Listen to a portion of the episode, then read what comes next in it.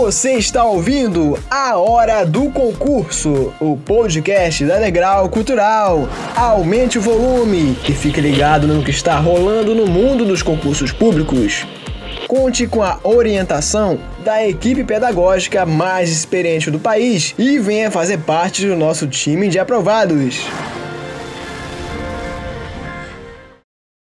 Concurseiros do meu coração, estamos de volta com mais um episódio do podcast Hora do Concurso para falar do principal concurso público do momento no país, que é o concurso do INSS. Hoje eu, José Lucas Brito, converso com o professor Gilberto Ferreira para que ele, com toda a experiência que ele possui no mercado de concursos públicos, possa dar dicas de legislação previdenciária, com base no edital que foi publicado no dia 15 de setembro.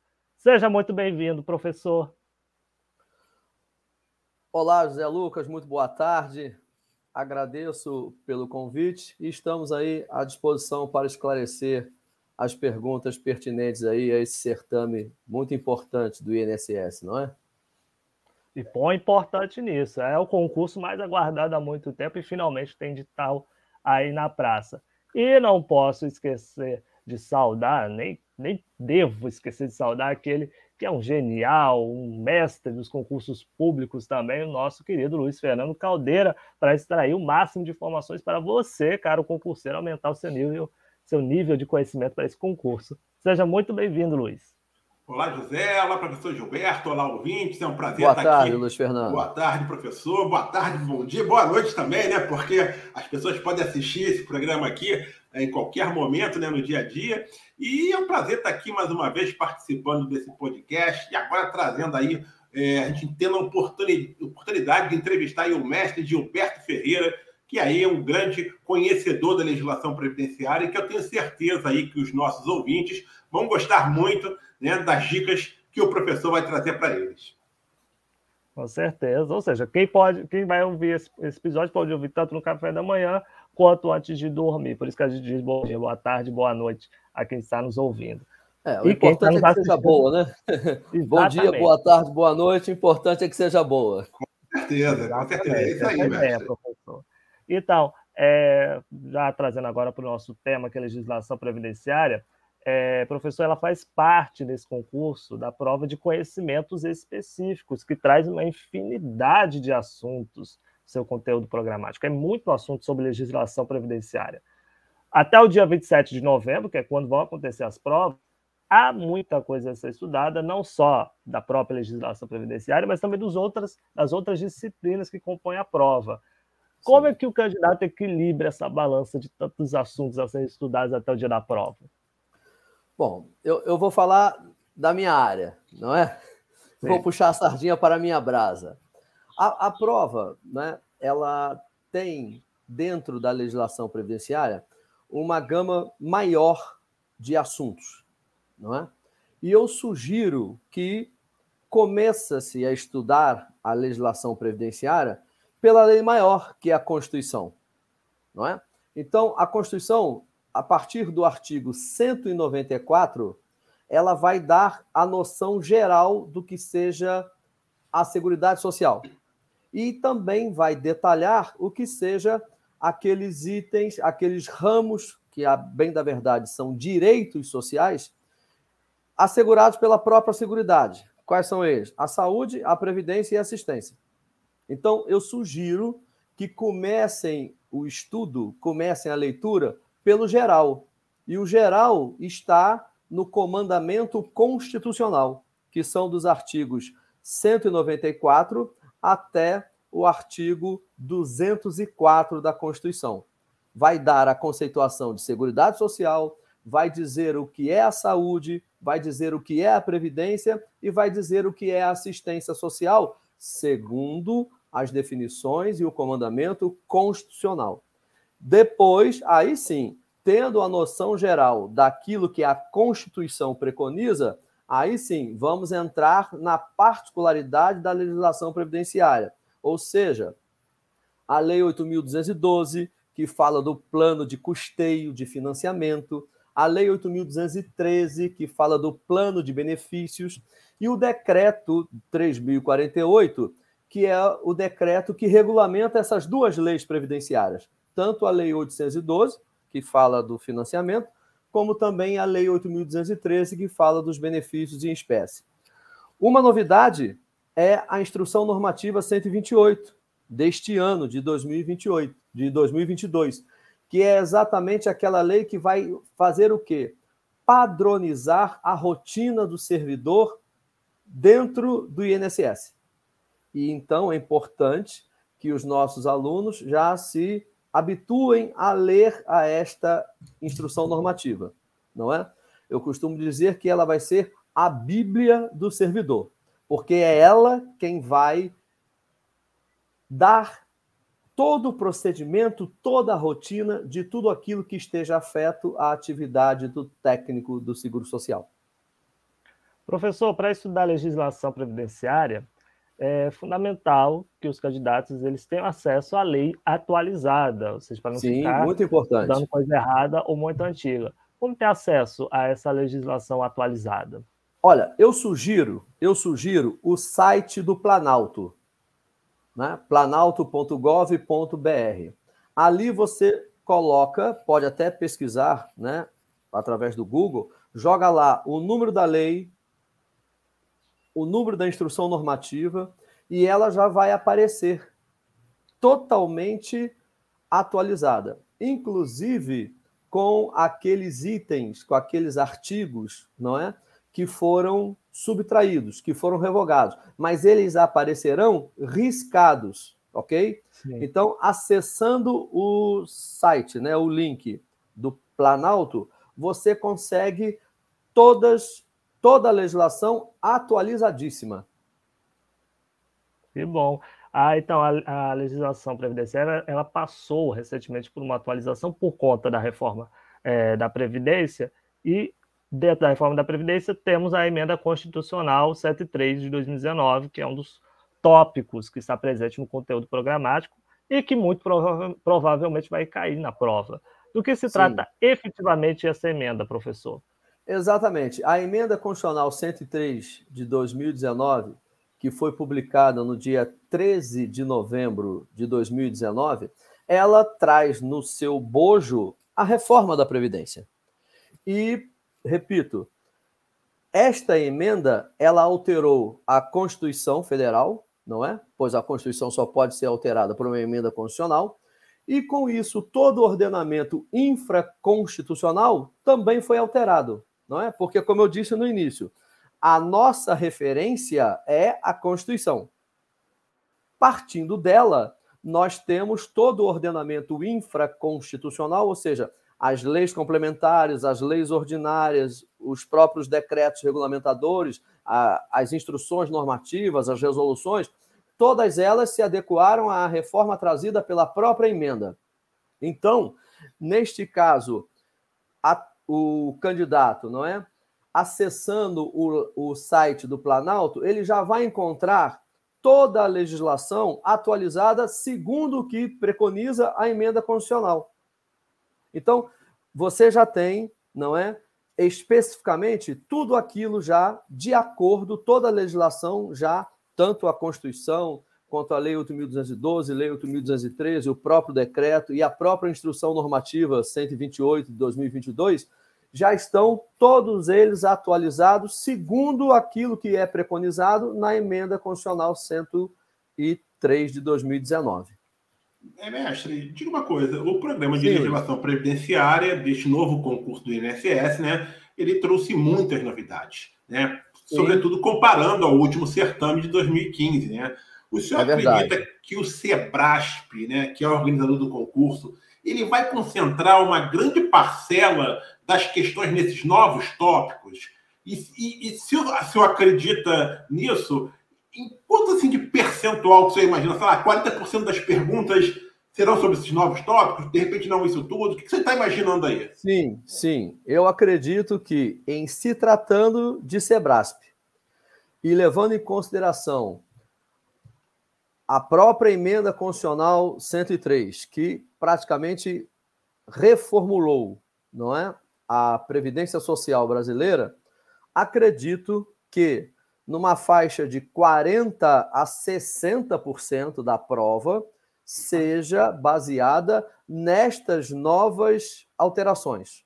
Caramba. Tanto isso é verdade, não é que o edital ele traz benefícios decorrentes de legislações especiais. Ou seja, estas legislações especiais nós não vamos encontrar na Lei 8.213 nem na Lei 8.212. São legislações específicas, não é? Por isso que tem o nome de especial, e que constam do edital, né? Coisa que não aconteceu no último concurso. Então eu acredito que esta legislação, não é, que traz esses benefícios, né, essa denominada legislação especial, acredito que seja também objeto de avaliação por parte do, do Sebrasp. Por quê? Porque estas legislações que tratam desses benefícios especiais atribuem ao INSS a condição de habilitar, processar, conceder, revisar. Então, acredito que possa sim ser objeto de avaliação por parte do Sebrasp num percentual elevado. E, e mestre, é, desses assuntos então novos, né? Quais que o senhor pode aí especificar que aqueles candidatos precisam aí dar uma atenção especial, porque é uma tendência grande de cair na prova. Sim. O concurso é para provimento do cargo efetivo de técnico do Seguro Social. A emenda constitucional 103, ela trouxe mudanças significativas que aquele que se que tem a pretensão de ocupar este cargo efetivo de técnico do Seguro Social, ele tem que saber. Por exemplo, as alíquotas de contribuição foram alteradas. Antigamente nós tínhamos 8, 9 e 11, agora nós temos 7,5, temos 9, temos 12, temos 14, isso no regime geral. No regime próprio, as alíquotas variam de 7,5% até 22%. Então, o candidato tem que estar atento a esses detalhes.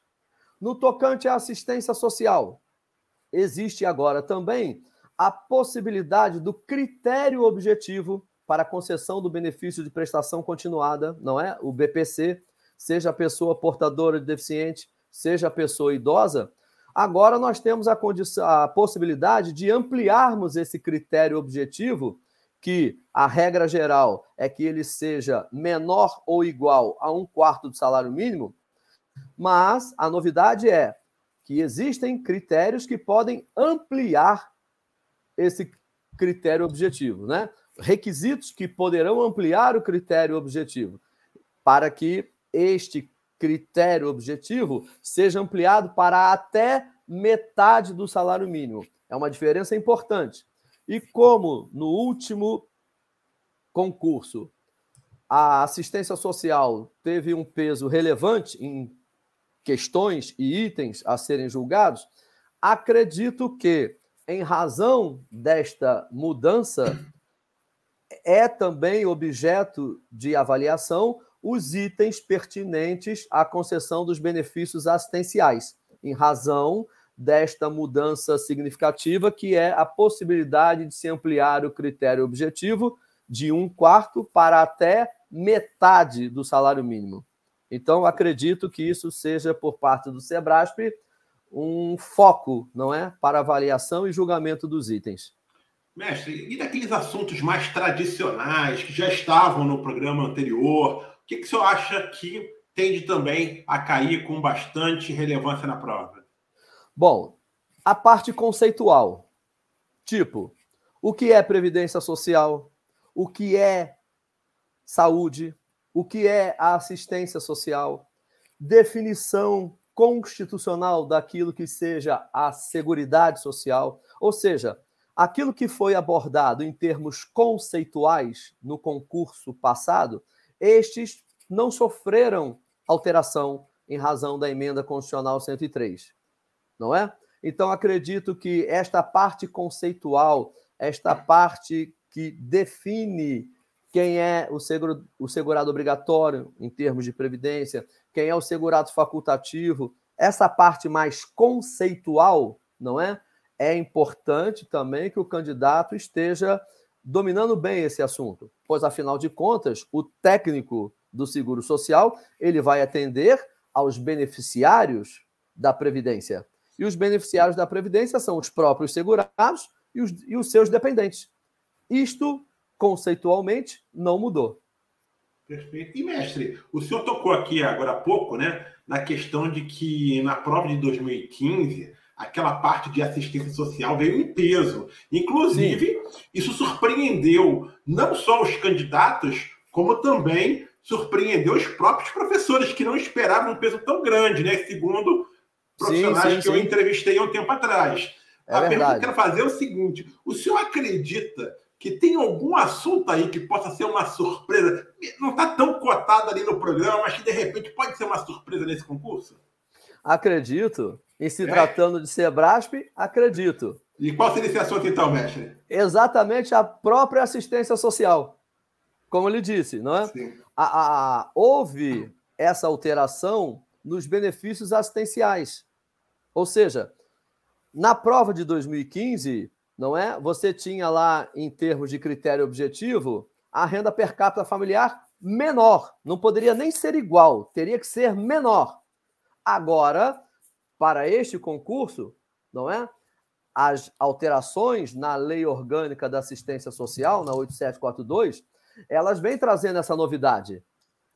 Coisa que em 2015 não havia, mas hoje já está vigorando. Então, acredito que o ramo da assistência social seja também objeto de avaliação por parte do SEBRAS, considerando estas inovações. Perfeito. Se, se tratando de Sebrasp, como o senhor mesmo já apontou, o que, que a gente pode esperar da prova de legislação previdenciária? Só acredito que as questões elas costumam ter um nível de dificuldade muito alto. O senhor já está até rindo, eu já estou me desesperando com a resposta. Tá certo, tá certo. Eu sempre falo para os meus alunos o seguinte: eu dou a seguinte sugestão. Não coloca a mão em cumbuca. Ou seja, na dúvida, não arrisque. Não é? Porque nós sabemos que existe aquele critério compensatório, que um errado anula, Sim. não é? O, o certo. errada, isso. Exatamente. Então, o que, que eu sugiro? Na dúvida, deixe em branco. Agora, não vai deixar tudo em branco, né? Eu tipo ia te assim, perguntar isso, professor. É, vou deixar tudo em branco, já estou aprovado. Porque temos 70 questões de é, legislação previdenciária que faz parte dos conhecimentos específicos. Qual o limite Sim. de questões que o candidato tem que deixar em branco para isso não prejudicar no resultado final dele? Eu acho que 10%, é, 10% ou seja, sete questões, é, devem ser deixadas em branco, ou o senhor acha menos ou mais? Qual o quantitativo que o senhor dá aí?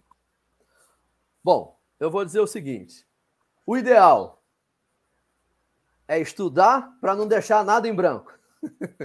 Mas a gente sabe que a situação é complicada nesse sentido. Mas eu creio que das 70, no máximo, no máximo, no máximo, umas 5, 6, estourando 7, ou seja, 10% apenas, não é? é 7 é o limite, depois de 7 é, não mais. Exato. Por quê? Por quê? Esse concurso ele está com uma concorrência muito grande, não é? Tanto é que ele está sendo considerado o concurso mais importante deste ano de 2022. Eu diria até mais. É o concurso de nível médio mais importante após o período de pandemia. Sem dúvida. Então, nós temos aí uma demanda muito grande de candidatos. Então, quanto menos puder deixar em branco, melhor. E quanto mais puder marcar com a certeza de que acertou, é a melhor composição nesse caso. Então, no máximo das 70 questões, no máximo 7 em branco, considerando que as outras 63 foram marcadas corretas, não é? Correto. Se Deus correto. permitir. Deixa eu pegar então esse gancho aí também, professor. É, já Sim. que você está falando da parte de questões para deixar em branco, assim, a gente sabe que a legislação previdenciária provavelmente vai ser o fiel da balança nesse concurso. Sim. Provavelmente. Sim. Provavelmente. Qual é o limite máximo de questões que o candidato pode errar se ele quiser sonhar em continuar dentro aí desse cadastro de reserva que vai ser que vai ser é, feito né, é, pelo, por meio desse concurso do INSS. Tem as mil vagas imediatas, mas tem mais de 2.373, se eu não me engano, em cadastro de reserva. Para figurar ali, qual é o limite máximo de questões que o candidato pode errar em legislação previdenciária? Três. Caramba! Sim. O corte é alto, amigo. O corte é alto. Seja, tem que estudar muito, tem que se dedicar sim, muito para errar o mínimo sim, possível sim. e deixar o mínimo de questões em branco também. Se não tivéssemos esse critério, que, a meu ver, aí é uma opinião particular, é um critério até perverso, não é? E você, de repente, errando uma questão, você anula uma que você tenha acertado. Eu acho isso uma perversidade. Mas a regra do jogo é essa. Então temos que nos ater a ela. E se o candidato tem a pretensão de configurar não só entre aqueles que integrarão o cadastro de reserva, mas como aqueles que se classificarão para o curso de formação, que é a fase posterior à fase das provas objetivas, ele tem que, se possível, gabaritar. Partindo daí. Depois, se não conseguiu gabaritar, errar no máximo, no máximo, três questões. Eu fico me perguntando se é possível gabaritar uma prova de legislação previdenciária do Sebrae. Rapaz, eu possível é. Possível, possível é. é. Possível. É muito difícil, mas é possível. É possível. Perfeito. Mestre, diz uma coisa. É, você acredita que as questões que o Sebrasp vai elaborar é, são questões que vão colocar o candidato em situações práticas que, os, que, que o servidor do INSS vivencia no seu dia a dia? Ou o senhor acredita que vai ter mais questões de letra de lei? O que, que o senhor imagina efetivamente? Tá. A característica dos concursos realizados pela Sebrasp até então é a característica do direito positivo, ou seja, a literalidade da lei.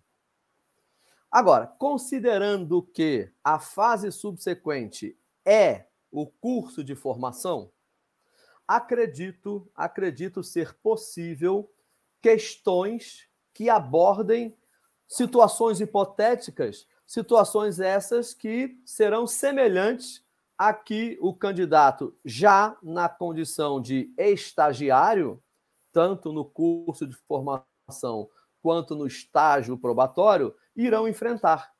Como, por Mas... exemplo, situações em que se coloca um beneficiário que pretende um benefício, uma aposentadoria, ou dependente que necessita de um benefício próprio dele, dependente, pensão por morte ou auxílio reclusão.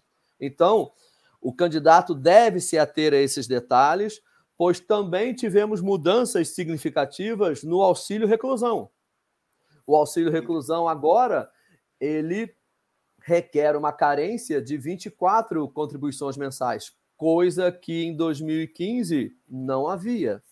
Então, acredito sim que poderá ser objeto de avaliação também questões que simulem situações hipotéticas semelhantes àquilo que ele vai encontrar no seu dia a dia, no desempenho das suas atividades como técnico do Seguro Social mais isso na prova da primeira etapa também?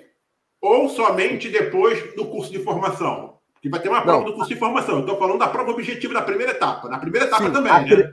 Na primeira etapa também. Na primeira Perfeito. etapa também, até porque com a inclusão da IN 128, não é?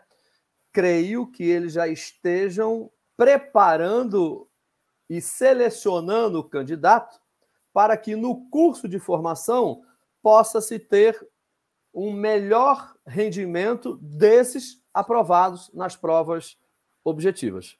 Perfeito. Agora, professor, o senhor acredita em questões doutrinárias ou não? Não. não. Questões doutrinárias, não. Acredito mais em questões conceituais, não é? Cujos conceitos estão na própria legislação e também nas questões que são praticamente a literalidade da lei, né? Acredito que será pautado nisso. Acredito que não será objeto de avaliação questões doutrinárias. Acredito sim questões conceituais, questões da própria legislação, não é? E também alguma coisa de questão jurisprudencial, já que a jurisprudência também é algo que pode ser objeto de avaliação no concurso. Perfeito, mestre. É, mestre, eu tenho mais uma pergunta aqui, José, que é a seguinte: a reforma previdenciária aconteceu em 2019. Né? Sim. É, se não me engano, foi isso? 2019. Ou seja, depois Sim. do concurso de 2015. Sim, foi. Né? Agora o edital do INSS traz uma série de novidades né, com assuntos que não caíram na prova anterior. Ok? Sim. Afinal, os candidatos de, dispõem de provas anteriores do SEBRASP para estudar a legislação previdenciária de forma adequada, professor? Caso contrário, como treinar essa disciplina? Atualmente, não. Ok? E aí? Atualmente... Como é que faz, então? Pois é, aí é, aí é que entra a, a, o detalhe. Existem outros meios de você obter é, é exercícios, não é? Existem diversas formas de você poder ter acesso a exercícios já atualizados. Por exemplo, o, o, os alunos da Degrau Cultural, eles têm todos os seus exercícios já pautados de acordo com o atual ordenamento jurídico previdenciário. Todas as questões que a Degrau Cultural coloca para os seus alunos são questões já de acordo com o novo ordenamento jurídico previdenciário. Não é? Agora, há que se ter cuidado no seguinte: as provas anteriores do SEBRASP poderão ser aproveitadas naquilo que for tocante à parte conceitual, como conceito de seguridade social, conceito de, de segurado obrigatório, segurado facultativo, enfim, as classificações dos segurados em geral, ok? Agora, no tocante a detalhe de financiamento, não é? De custeio, de alíquotas, aí tem que se ter cuidado, não é?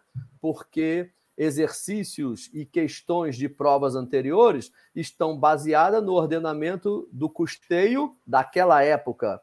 Só que hoje, e para o concurso do dia 27 de novembro, não é? tem que estar atualizado com essas novas alíquotas e com essas mudanças no financiamento da Seguridade, principalmente. Perfeito. Maravilha. Então, professor Gilberto Ferreira, para a gente encerrar a nossa conversa, nossa discussão sobre, é, sobre a preparação para o concurso do INSS, qual mensagem ou dica final você pode deixar para os candidatos, para os nossos ouvintes, para quem está nos assistindo pelo canal da Degrau no YouTube, para que eles possam ter um excelente rendimento, não só na, nessa disciplina que a gente comentou hoje, que é a legislação previdenciária, como na prova como um todo.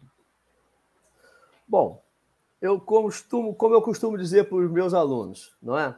São cinco verbos que temos que levar em consideração: estudar, estudar, estudar, estudar e estudar. São esses cinco verbos, não é?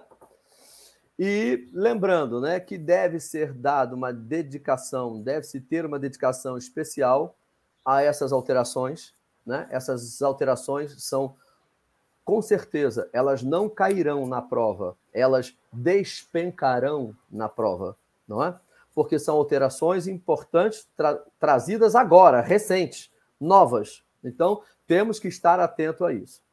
E no mais, é cada um se esforçar dentro das suas possibilidades, não é? E na certeza de que, para aqueles que assim creem, Deus os ajudará. De que forma? No dia da prova, fazendo lembrar a eles de tudo aquilo que eles estudaram.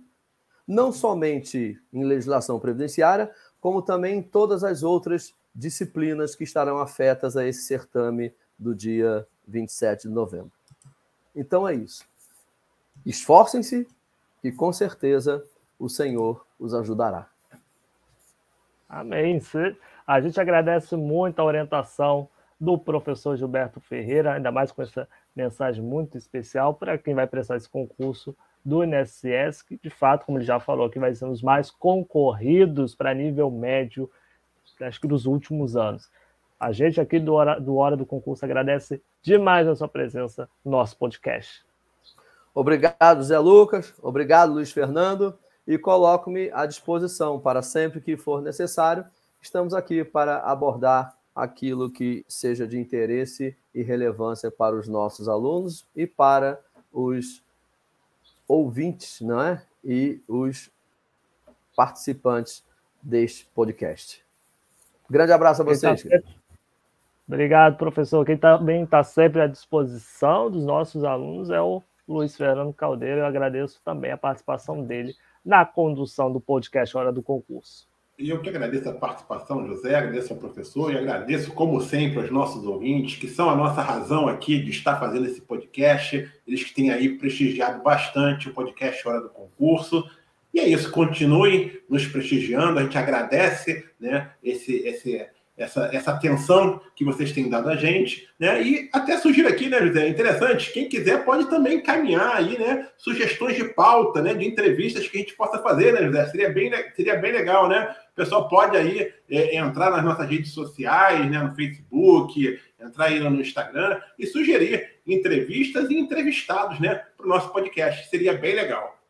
Com certeza. A gente já passou mais dos 40 episódios já disponíveis na nas principais plataformas, mas quanto mais sugestão, porque a criatividade também vai falhando um pouquinho, mas mande sugestão para a gente poder produzir novos episódios e também trazer novos especialistas da, da mesma qualidade do professor Gilberto Ferreira, que participou desse episódio aqui também.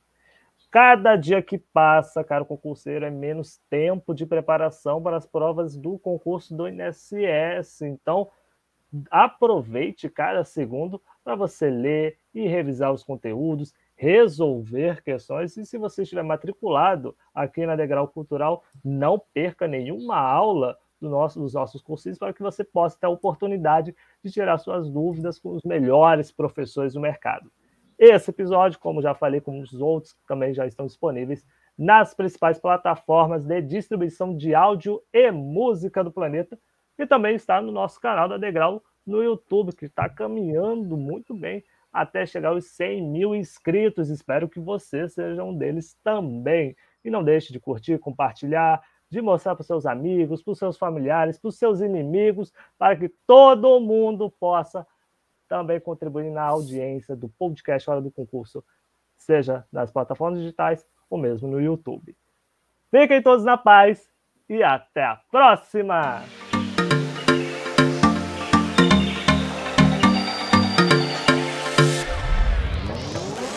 Se você gostou do podcast Hora do Concurso, não esqueça de compartilhá-lo com seus amigos. E siga a gente nas redes sociais pelo arroba Degrau Cultural. Até o próximo episódio!